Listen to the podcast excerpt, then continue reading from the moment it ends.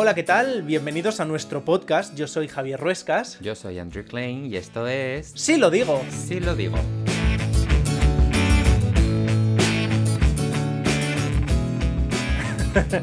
¿Qué tal? Eh, espero que todos estéis bien. ¿Tú qué tal estás, Andrés? Yo estoy bien, yo estoy bien. ¿Y tú? Yo también estoy muy bien, muchas Me gracias. un montón.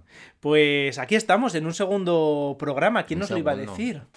Cuando empezamos a hablar de la idea y ya estamos con el segundo, esto es muy fuerte. Estamos muy emocionados, la verdad. Y en este segundo podcast lo que queremos es hablar de algo que nos conecta mucho y que también nos ayuda mucho a definirnos como, Correcto. como personas. Sí, que como, es- como, como seres. Eso es, que es la música. La música, la música. Yo es que soy como un poco adicto también a la música. Sí. Es decir, necesito la música todos los días. Es verdad que, que- que es algo que para ti es como un chute vital, eh, que es algo que además nos ha gustado siempre mucho eh, al uno del otro, ¿no? Que al Sí. final eh, la música, aunque era distinta a la que escuchábamos, eh, el uno y el otro... Era distinta, pero al mismo tiempo no.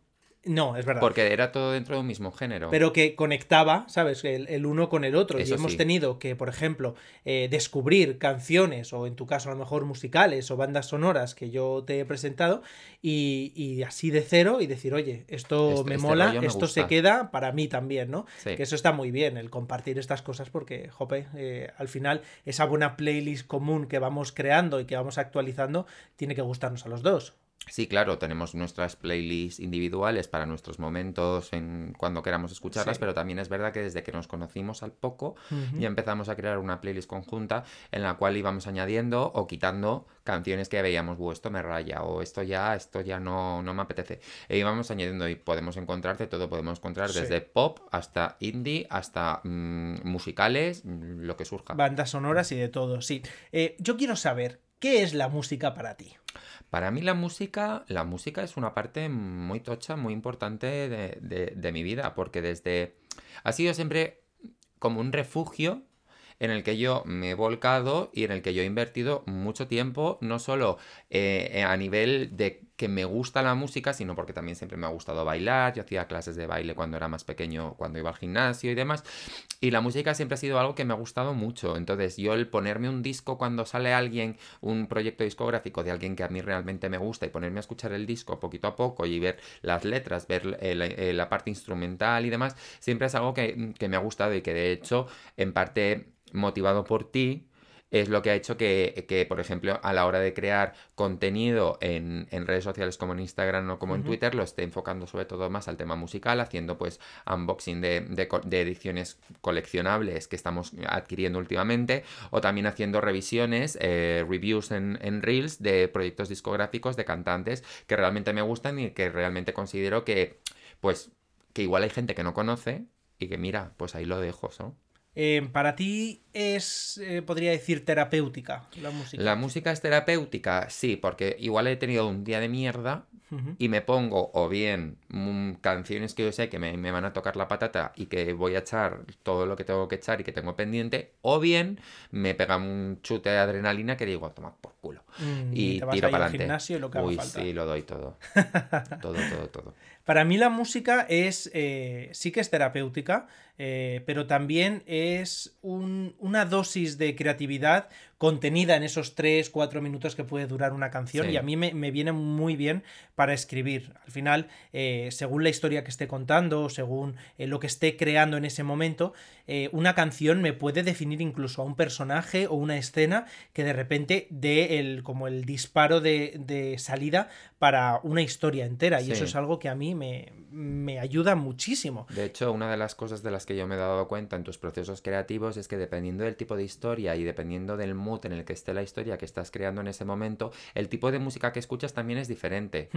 Sí, sí, totalmente. Incluso me has pedido a mis recomendaciones. Hombre. Estoy en este mood, a ver qué hago, qué me pongo, qué me motiva, qué, qué me, qué me inspira. O qué me puede, eso es, qué, qué- me puede ayudar a, a crear esta escena. Y entonces a lo mejor tú dices, ay, pues esta música te va a venir muy bien. Y, Sí. y lo mismo es una música que de primeras jamás habría metido en una escena eh, a la hora de crearla. Y de repente dices, ostras, es que esto le da un tono completamente distinto. Porque yo es verdad que me fijo mucho en, en la letra, en la historia que cuentan las canciones. Hay personas personas que escuchan música y simplemente pues se fijan en, la melodía, en el sonido, en la batería, en el chunda chunda, que a lo mejor pues eso te da ese chute de, energía para el gimnasio. Pero yo estoy súper pendiente de la historia que cuentan y a veces de hecho hay canciones que no me gustan, porque la letra me parece que, tiene un mensaje súper horrible o, creo que... Y a lo mejor la música me encanta y pienso que es súper alegre, pero al mismo tiempo mi cabeza está diciendo, Dios mío, esta canción está diciendo cosas terroríficas, no puedo escucharla más. Y bueno, es que también un poco es con lo que juegan también esos cantantes que a veces tienden a hacer música más comercial, música más disco, música más pop, más radiofórmula, pero que en el fondo están contando que están hechos una mierda y que tú estás ahí dándolo todo, pero realmente si te pones a parar y decir, ¿De qué va esta letra? Vamos a analizar un poco los lyrics de esta canción y dices, hostia, esta mujer. Como la gaga, ¿no? Esta señora está un poquito en la mierda, como la gaga, por ejemplo, con el 911, que es como una canción de pum, pum, pum, que con el momento viral este, con la cromática 2 y, la transición en, TikTok y demás, y de repente te das cuenta de que está diciendo que esta señora está súper deprimida y que su, su peor enemigo es ella misma, pero tú estás ahí dándolo todo. Por eso, por ejemplo, una de las cosas de las que, que nos gustaron mucho de de Evermore de Taylor Swift a los dos es el hecho de que como ha vuelto al country no es que nos guste o nos entusiasme o sea mi estilo musical favorito pero sí que es verdad que el rollo a mí me gusta bastante tengo que decir ¿eh? lo mismo estoy aquí confesando algo así como muy surprise para ti pero sí no no a ti más que a mí. A mí me gusta pero lo que más me gusta del rollo country es que en todas las canciones se cuenta una historia que tiene un inicio un desarrollo y un final. Y es algo que me gustó más por ejemplo en este caso de, eh, de Evermore de Taylor Swift más que de folklore. Sí, a mí también me parece un disco como más fácil de, seguir. Mira, de hecho, eh, Taylor Swift fue una, artista que desde su primer disco prácticamente, cuando yo lo descubrí, vaya, eh, empecé a, a, escucharlo muchísimo para escribir. Me ayudaba un montón, porque el tipo de música que contaba, ese tono juvenil que, tenía y que un poco ha recuperado también, em, me ayudaba mucho a, meterme en el mood de las historias que escribía en ese momento.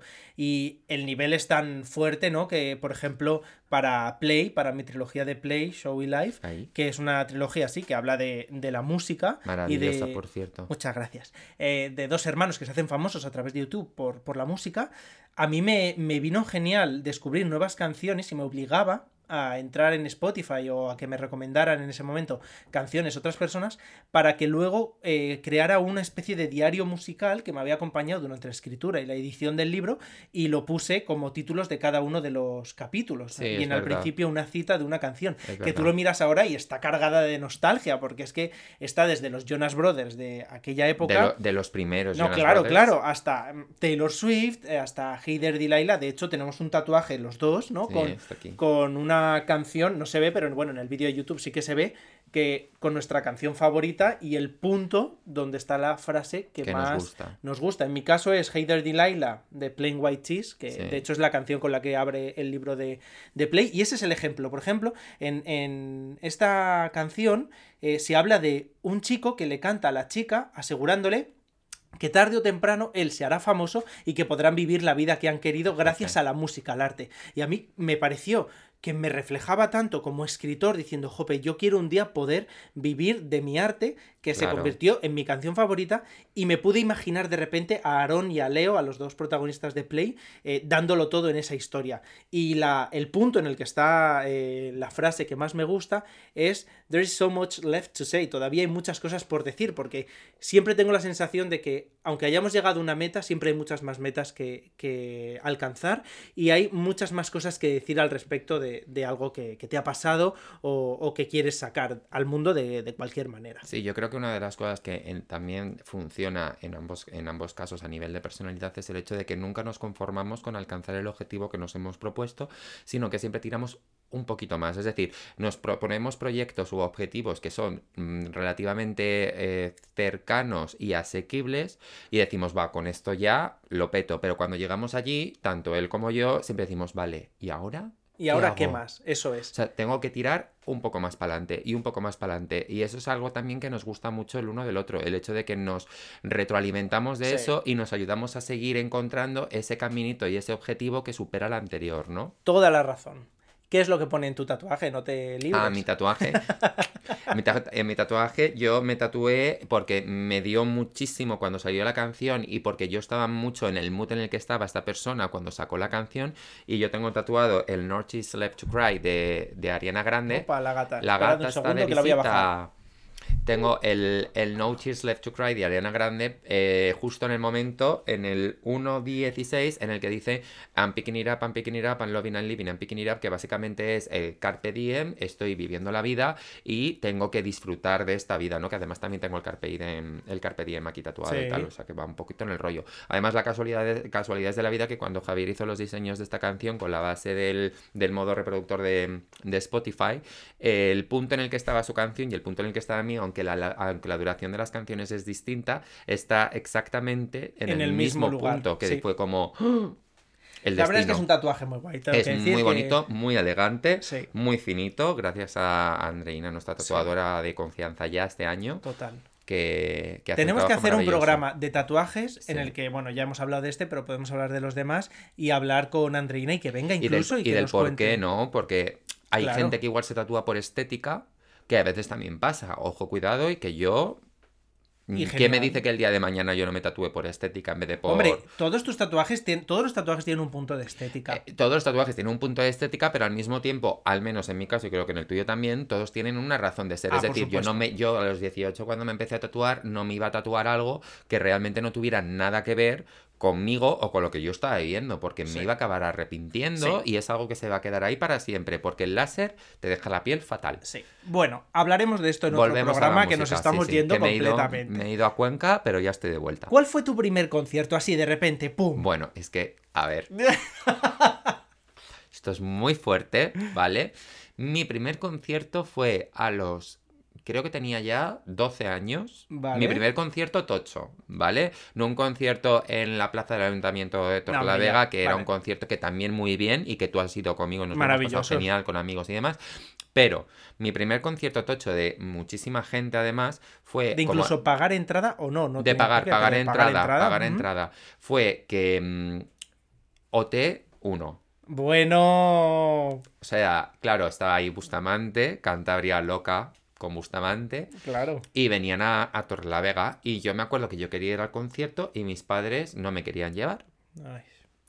Pero resulta que mi tía tenía una entrada para su sobrino y a su sobrino le, aglo- le- le- empezó a pensar que le iba a agobiar mucho la aglomeración de la cantidad de gente que iba a ver. Entonces, justo el día del concierto, no miento, llamó a mi madre y le dijo, oye, que al final mi sobrino no va a poder venir, pregúntale a Andrés si quiere. Y yo dije, ¿excuse me?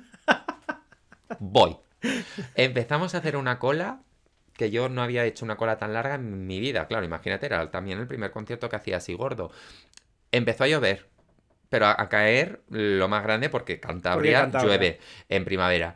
Eh, nos tuvimos que meter toda esa cantidad de gente, que no sé había- si había 5.000, 10.000 personas ahí metidos, en la zona cubierta que había en el recinto. Yo apretujado con la entrada así cogida, que digo, me la van a quitar. me la van a quitar. Y cuando entré ella fue como, wow. O sea, mi primer concierto, no me, y no me avergüenzo de decirlo, fue Operación Triunfo 1. Pues escúchame, ¿sabes cuál fue mi primer Yo lo sé, concierto? yo lo sé, pero cuéntalo, Pero alguien que está escuchando aquí no lo sabe, Cuéntalo. fue Rosa de España, estamos hasta conectados por eso.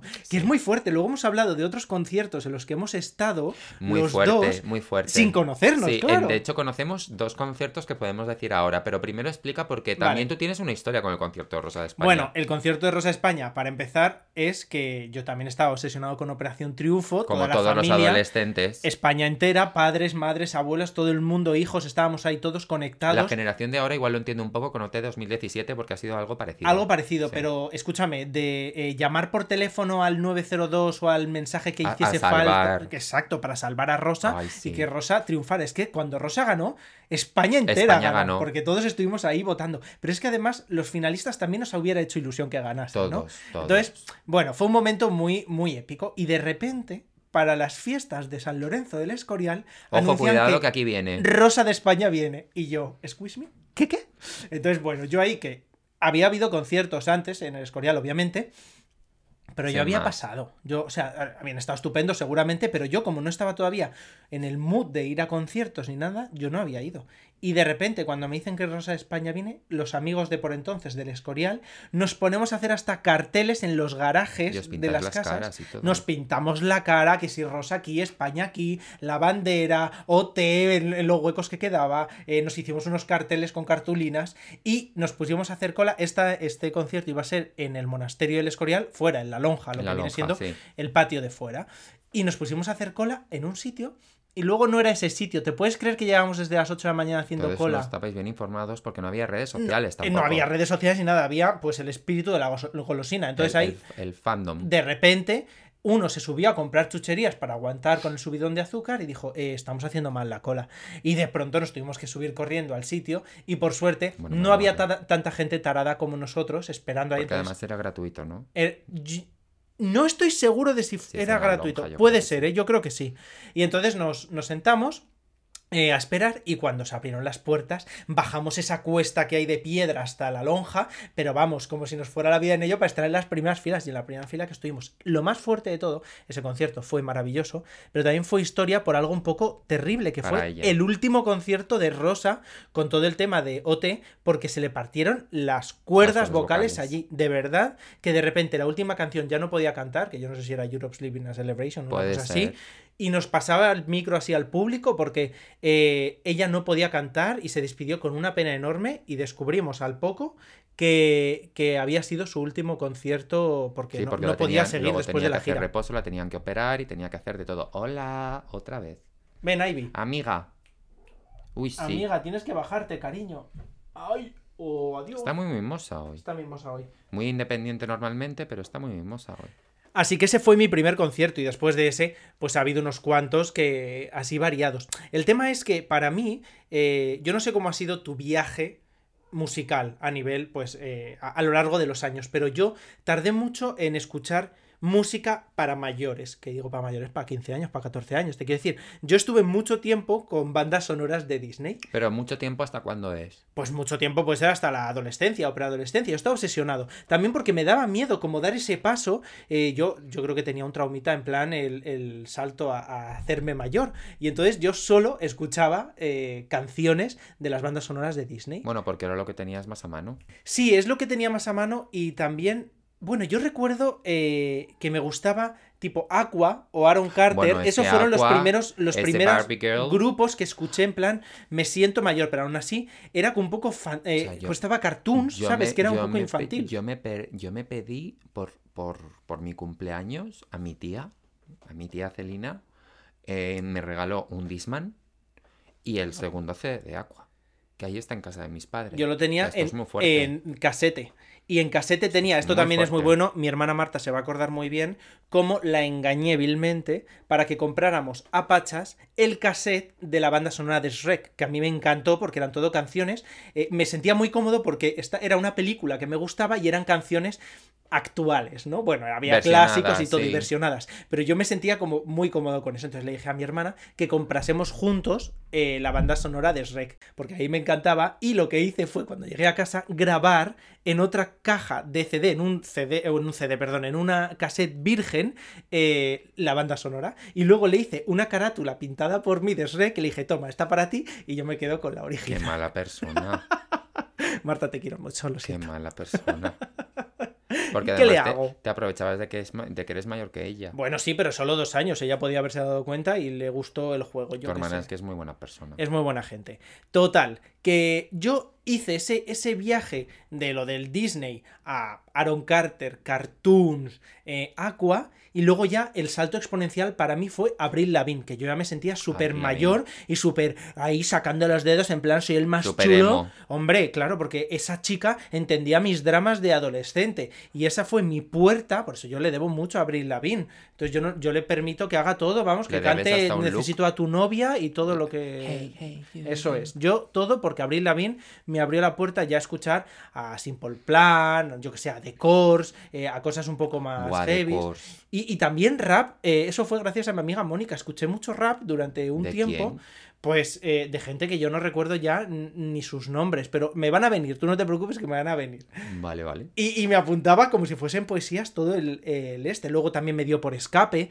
O sea, he tenido de repente como un viaje muy. Tienes ahí muy un variado. plato combinado muy variado de, Sí. de música también, ¿eh? Y me asusté. Y cuando me asusté ya corté. ¿Te asustaste por qué? Bueno, no sé, porque era demasiado, me aturullé y dije, me pongo con los musicales. Descubrí los musicales y como ahí me contaban historias. Eh, era Sí, música claro. que era muy variada, porque no es lo mismo el fantasma de la ópera que Wicked o que yo que sé, Diere Van Hansen. Entonces, eh, o, o In the Heights, yo que sé, hay un montón de mezcla. Me metí ahí y no salí en muchísimo tiempo. Y Qué ya para cuando quise entrar otra vez en la actualidad musical, me agobié mucho. Entonces solo cogía de vez en cuando alguna canción que escuchaba por ahí que me hacía gracia, pero un poco tipo, ¿sabes? Solo los 40 principales. Y, Sí. y- entonces mm, me sentía como muy vacío. No, no tengo una base musical como la tienes tú. Y de repente te conocí y tú me descubriste un montón de música y me acompañaste un poquito de la mano Sí. a volver a la actualidad y a la- Ok. al mundo real, ¿no? Sí, pero bueno, a ver, que yo también he tenido mi viaje, ¿eh? Porque cuando era pequeño, obviamente, yo escuchaba los casetes cuando iba con mis padres y con mi hermano a Sierra Nevada a esquiar en, en invierno. Sí.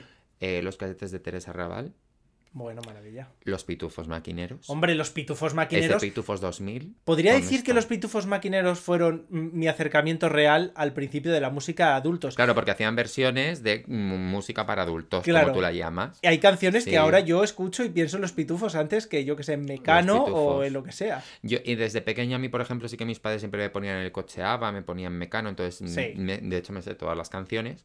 Y ya luego en el colegio me acuerdo estar en quinto de primaria y aparecer la oreja de Van Gogh en, en mi vida. Ah, claro. Porque apareció en toda la clase, es decir, todos teníamos el cassette de la oreja de Van Gogh. Y ahí empezó la oreja de Van Gogh, el canto del loco, The Course, Sí. y ya ahí fue un poquito, pues ya llegó Operación Triunfo. Luego también con el rollo televisión, aparte de Avril Lavigne, um, Hilary Duff. Bueno, claro. A ti, a mí, Hilary Duff me dio, pero mucho menos. Pero estos grupos que tú estás diciendo, tipo Y Simple eh, Plan también. La Oreja de Van Gogh o Shakira, ¿no? Shakira en su con momento. servicio de lavandería. Eso es. Yo lo relaciono mucho con mi madre y con mi hermana porque eran los discos que escuchábamos para ir al- a los sitios. Pero Abril Lavigne la diferencia es que fue un disco que nadie conocía en mi casa, que era una cosa así extraña. El de Era... Complicated y Skaterboarding. Claro. Y entonces lo compré y era como algo muy mío. Eso no se lo podía poner a mi madre en el coche. No. Pero mi madre me pedía que pusiésemos, pues eso, Shakira o eh, La Oreja de Van Gogh. El canto del loco, por ejemplo, era más de mi hermana. Luego yo también lo escuchaba Sí. pero mm, no, no fue lo mismo. eh. Eso era como, lo sentía esos grupos, que vamos, los amo, como algo muy cercano a lo de Disney, ¿no? Algo como eh, Parents Advisory fuera, ¿no? Lo, Vale. puede- lo puedo escuchar con mis padres, tal, pero Avril Lavigne me sonaba como algo muy... Muy, muy, muy. Sí. Muy independiente, muy indie, muy alternativo. Es como tal. si ahora a mi madre le digo que se ponga a ver a Lola Índigo a muerte y que la escuche y tal. Pues mi madre pues dirá, pues muy bien esta chiquita, pero no es, no es el... No, No es el mood para Eso ella es, no este es el momento. público. Ya, ya, ya, ya, ya, ya. No, sí que es verdad. Y luego, aparte de todo este tema comercial y todo este tema más un poquito más em, teenager Sí. más adulto, sí que por otro lado está que no lo tenemos puesto en el guion, muy fuerte, ¿El pero yo lo voy a sacar ahora. Dale. Eurovisión. Ah, claro, para ti, buena Eurovisión. Eso va a dar para un episodio O sea, aparte. Eurovisión es que es una fantasía. O sea, yo o sea, Eurovisión, yo cuando empieza el año es como ya empieza Eurovisión. Claro, este año no, el año pasado, en 2020, no había Eurovisión y ha sido como. Una pena. Bueno, vale. Claro, a mí es que Eurovisión no me dio para nada, para nada, para nada. O sea, solo lo viví con Rosa de España y de hecho solo Bueno, con. Rosa de España lo vivió toda España, porque hasta mi padre Claro. se puso con todos en casa, con mi abuela, con mi madre con mi hermano, a ver Eurovisión ese día para ver lo que hacía Rosa y a ver cómo quedaba. Pues a eso me refiero, entonces no es lo mismo, pero eh, después yo desconecté y de vez en cuando cuando era Eurovisión, pues lo mismo, si estaba con amigos, pues a lo mejor lo veíamos por las risas. Hombre, es que una, una tarde de sábado ahí con Eurovisión, con tu cervecita, tu vinito, tu copita, tu cenita con tu amigo, pues maravilla. No, yo no he vivido nada de eso. Yo como mucho en una fiesta, a lo mejor jajajiji, ah, mira que es Eurovisión ahí, pues lo ponemos de fondo, qué risas. Eso no Pero- ha vuelto a pasar desde que Javier Ruescas está conmigo. Eso es, yo no he vuelto a vivir Eurovisión igual porque en los últimos años que he estado con Andrés, él se estudia mm, cada país, cada eh, candidato, cómo es su canción, las variaciones que hay. Es que que va- realmente es mi hobby. Es que es verdad, me te gusta entretiene mucho. y mm, como que desconecto del trabajo, desconecto de estudiar, desconecto de la vida Claro. y es como, yo tengo aquí mi momento porque han sacado tal y pascual. Entonces, pues, pues muy bien. De hecho, el año pasado, no, claro, el anterior, cuando estuvimos viendo Eurovisión en Barcelona, por aquella Sí. época, porque vivíamos en Barcelona, sí que nos planteamos ir a Países Bajos Sí. a ver Eurovisión el No. año pasado. Iremos, un día iremos. Porque año yo sé iremos, que que te hace ilusión y puede ser una experiencia muy guay, independientemente de que seas un eh, fan Hombre, absoluto. es realmente ir a ver un concierto. Hombre, y todo el espectáculo que hay detrás y eso, joder, Claro. que es un conciertazo. Y la fiestuki Eso es. cuando se pueda. Nada, esto ya cuando se pueda eh, nos lo plantaremos. Sí. Y luego tú ya directamente, bueno, tú has seguido buscando todas tus canciones con esos viernes de, de novedades. Mis novedades del viernes yo me pongo, esto es muy gracioso, es que es muy fuerte. O sea, claro, yo me despierto pronto para ir a trabajar. ¿Qué pasa? Que está eh, Javier durmiendo. Sí, claro. Entonces, no dejo tampoco la puerta muy cerrada porque si no los gatos igual empiezan a montar follón porque quiero salir pero no, porque tú estás Sí. fuera pero está dentro. Y claro, yo me pongo como al mínimo el iPhone y me meto, empiezo a mirar la lista y digo, a ver, ¿qué me interesa? ¿Qué no me interesa? ¿Qué me interesa? Esto lo es- y lo- me lo pongo un poco y digo, ahí está, me la pongo, la pongo súper bajito. Y luego se lo comentas a Patri, ¿no? Y luego se lo comento a Patri o veo a alguien, uy, este es para Patri. Y se lo envío por enlace y luego ya por la tarde lo escucho tranquilamente y ya veo a ver qué recomiendo, qué no recomiendo, porque también hago- comparto stories recomendando canciones que me gustan, porque de hecho tengo un destacados de música, de canciones o de discos. Entonces, por ahí va tirando la Y cosa. ahí está Patri la de Cantabria Patri, a la de tope, Cantabria. recibiendo y enviando también vuestras canciones, que yo lo descubro un poco por mi cuenta, claro, yo me quedo aquí en casa y lo mismo pues digo, a ver qué cancioncitas hay nuevas, que es algo que yo no había hecho nunca, pero cuando desde, desde que estoy contigo, Es muy me fuerte porque apetece, llego y digo, digo, a ver. que ha sacado canción, ya lo sé. ya, yo estoy informado, claro, yo, porque a oh ver, my a mí me God, gusta ¿Quién hablar con gente tú ¿Y informada. qué has hecho con mi novio? Pues a ver, es que a mí me gusta hablar con gente informada y yo pienso que a la gente también le gusta hablar con personas informadas. Entonces yo me informo. Que de hecho, Sí lo digo. cuando, cuando- es que te encanta, ¿eh? Es que hacía mucho que no lo decía. Te encanta. Eh, y volviendo un poquito a esta, a esta época de descubrimiento musical y de meterte un poquito en el rollo más de música comercial, más Sí. de fórmula y tal, por, por, por mi culpa, digamos. Sí, sí, sí, 100%. Eh, eh, esto es muy fuerte. Cuando eh, vivíamos en Barcelona, sobre todo al principio, y ahora, bueno, ahora ya no, porque ya lo tienes pillado el truquillo. Pero sí que me acuerdo que los primeros viajes ponía la playlist que yo tenía, Ay, porque Dios en aquella mío. época era, era, era una playlist mía variadita, y era muy gracioso porque Javier decía, vale, vamos a jugar a un juego, ¿vale? El juego es, cada canción que suene, tú no me vas a decir de quién es. Y yo voy a intentar adivinar, no el título de la canción, porque eso es ya high level, Sí. pero voy a intentar adivinar quién la canta. Entonces, al principio era como le ponía, yo qué sé, Ariana Grande y me decía, esa es Aitana. Sí, es que Dios mío, qué O sea, ojo, cuidado con el rango vocal de cada una y decir, esta es Aitana. Y yo, no, o bueno, le costó pillar el tono de voz a Eleni Fureira. Pero todo, o sea, cada No vez había día que no dijera, esta es Aitana. Y era Eleni. te voy, a, te voy a confesar una cosa. Cada vez que estaba a punto de decir, ¿esta quién es? Antes decía Eleni Fureira y siempre acertaba. O sea, cuando había una voz que yo no podía reconocer, y mira que es que la había escuchado 900 millones de veces contigo, O más. decía Eleni Fureira y decías tú, correcto, Es y yo. como tiene que ser. Así fue como ser. lo aprendí. Pero es que lo de los títulos de las canciones no me sé ni las de mis canciones favoritas, excepto Sí, esta que la tengo aquí tatuada. El resto me cuesta infinito saberme el título de las canciones. Sí. De hecho, me cuesta saber hasta el título de los discos. O sea, tú me has dicho ahora el título del primer disco de, de eh, Avril Lavigne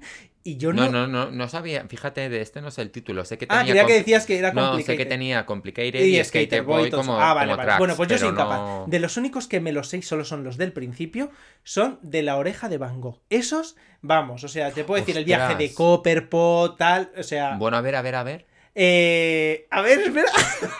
Eh, em, en lo que te que dio no mientras te fácil, hías la ¿eh? dormida. ¿no? Lo que te conté mientras mientras hacías que te la conté. dormía.